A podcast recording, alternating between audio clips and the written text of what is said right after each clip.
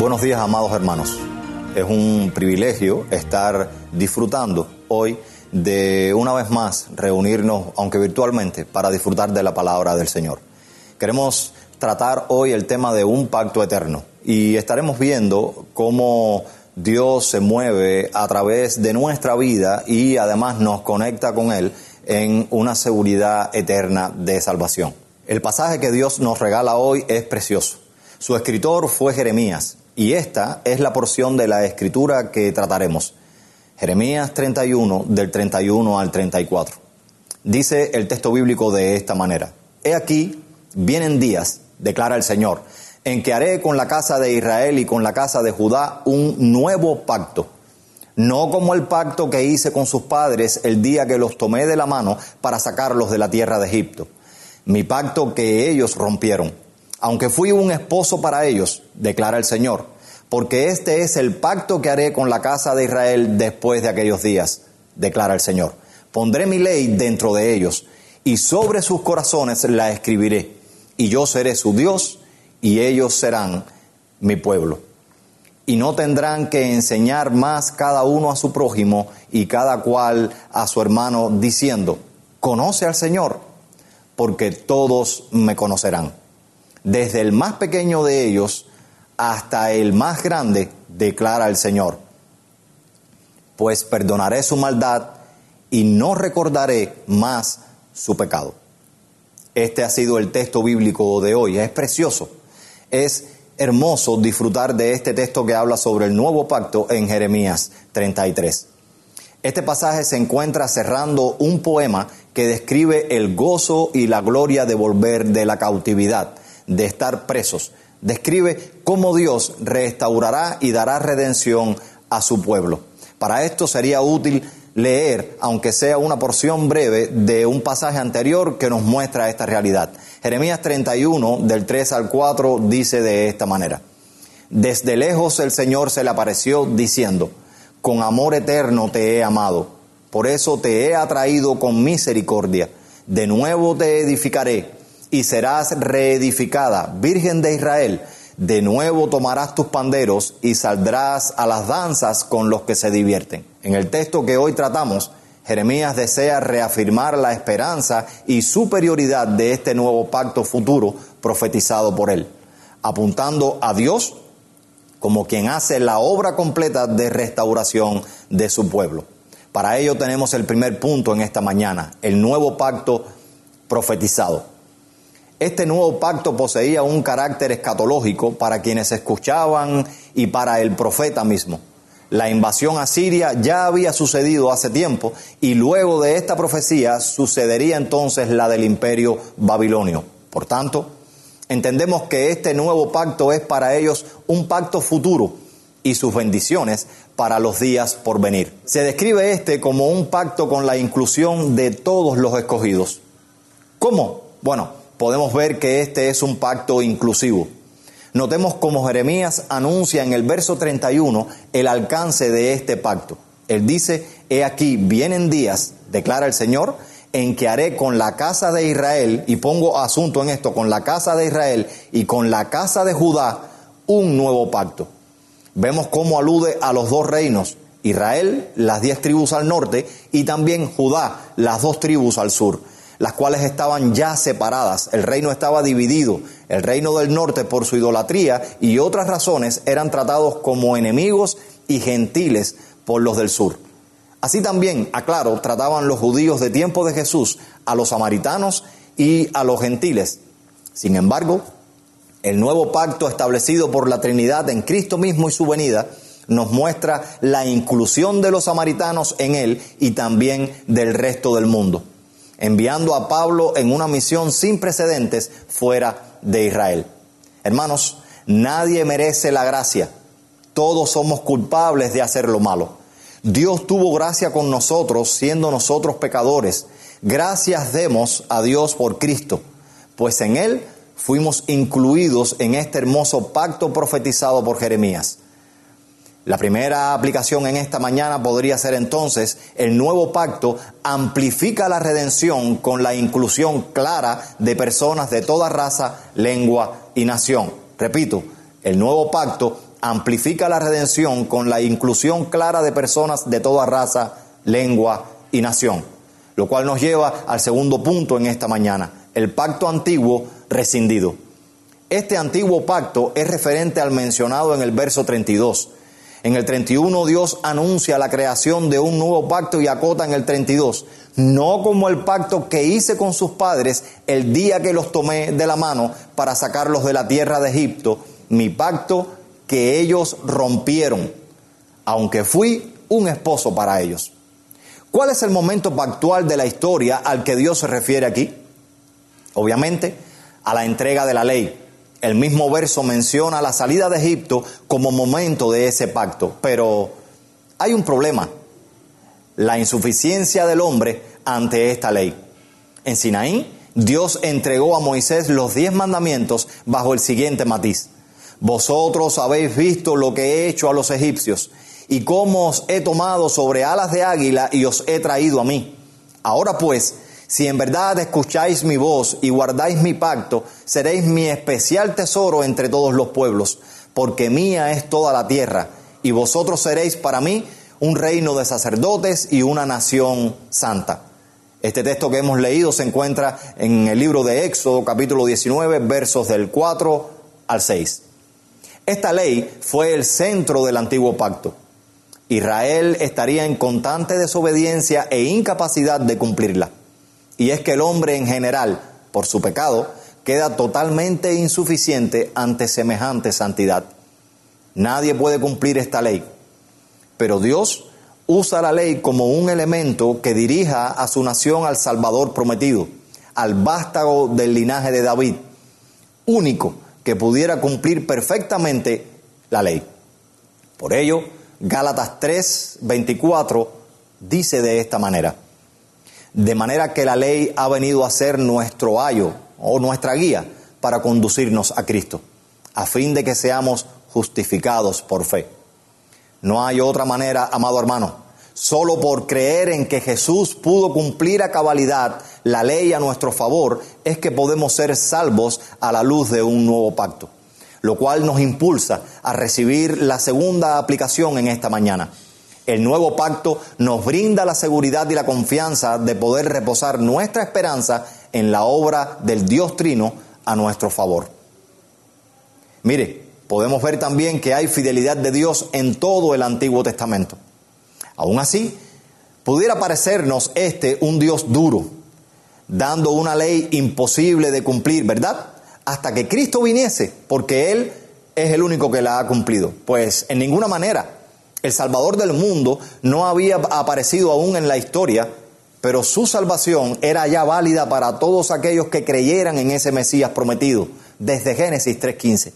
Dios ha sido fiel a su creación y a su pueblo en todo tiempo.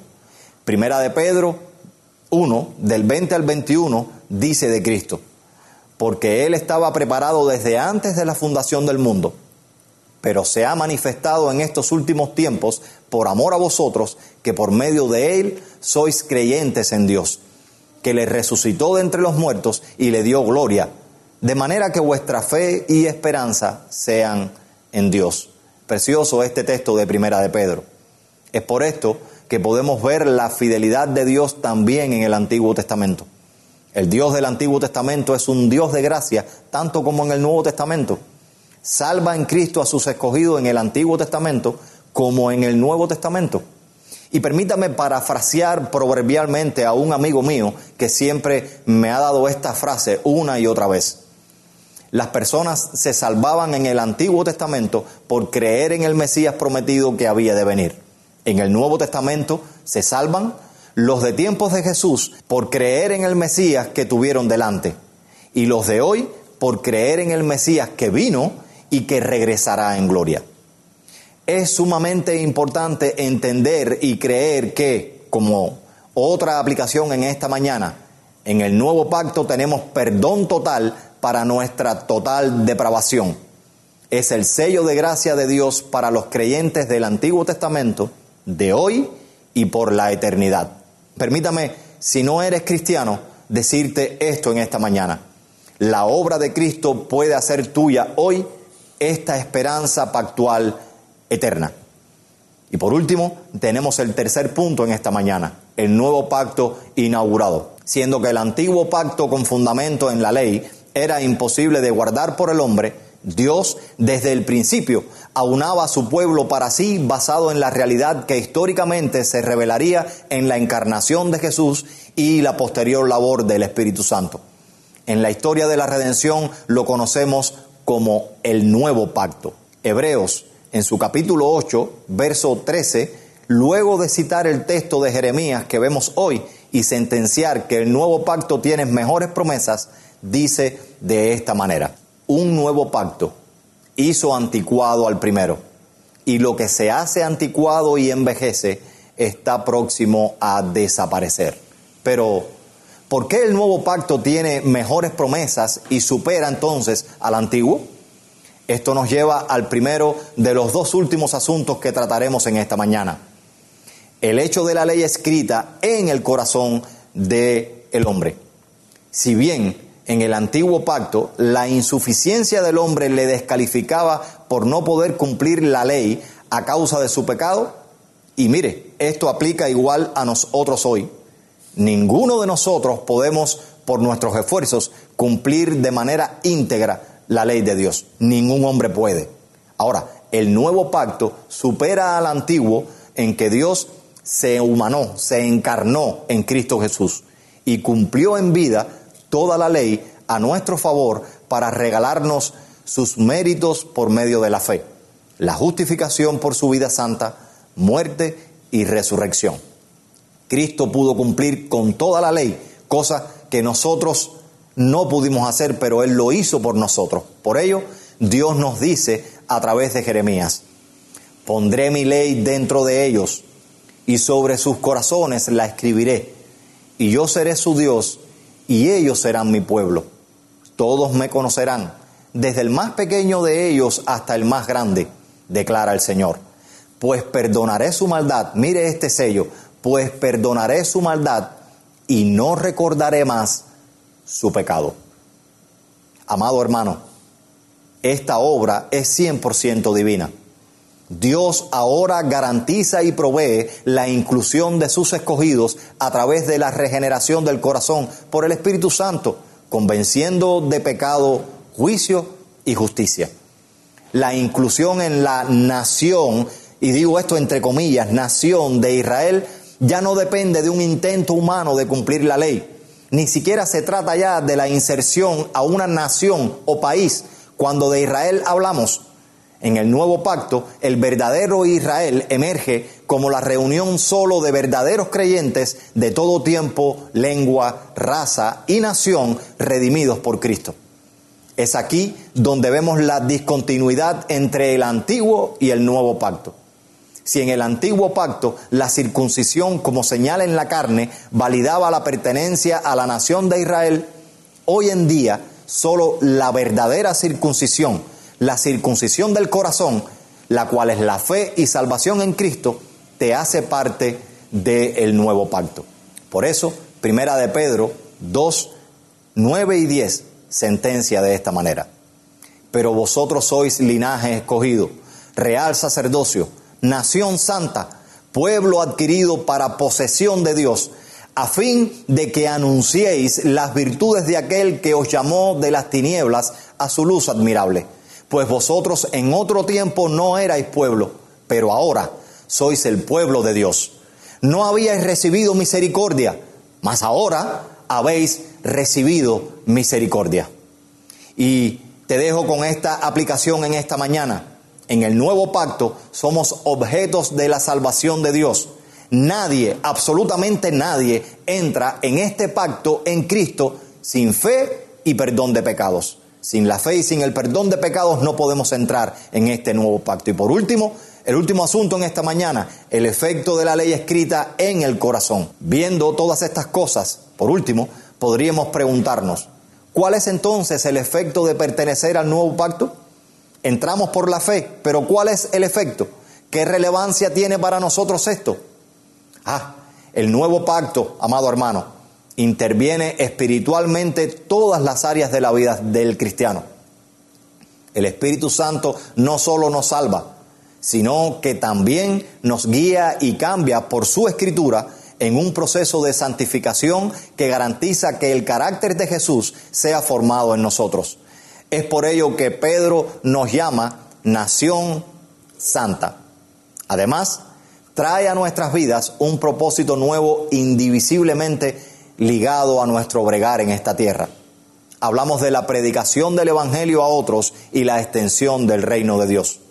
Ya no vivimos más para nosotros mismos, sino que como embajadores de este reino inaugurado por Cristo, el cual consumará en su regreso, trabajamos una y otra vez para la extensión de este reino. Otra aplicación sería, el nuevo pacto garantiza la habilidad de poder vivir conforme a la ley y a la santidad de Dios, pues es el Espíritu Santo quien obra en la santificación del creyente.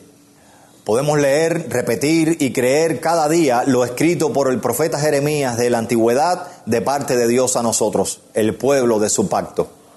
Yo seré su Dios y ellos serán mi pueblo.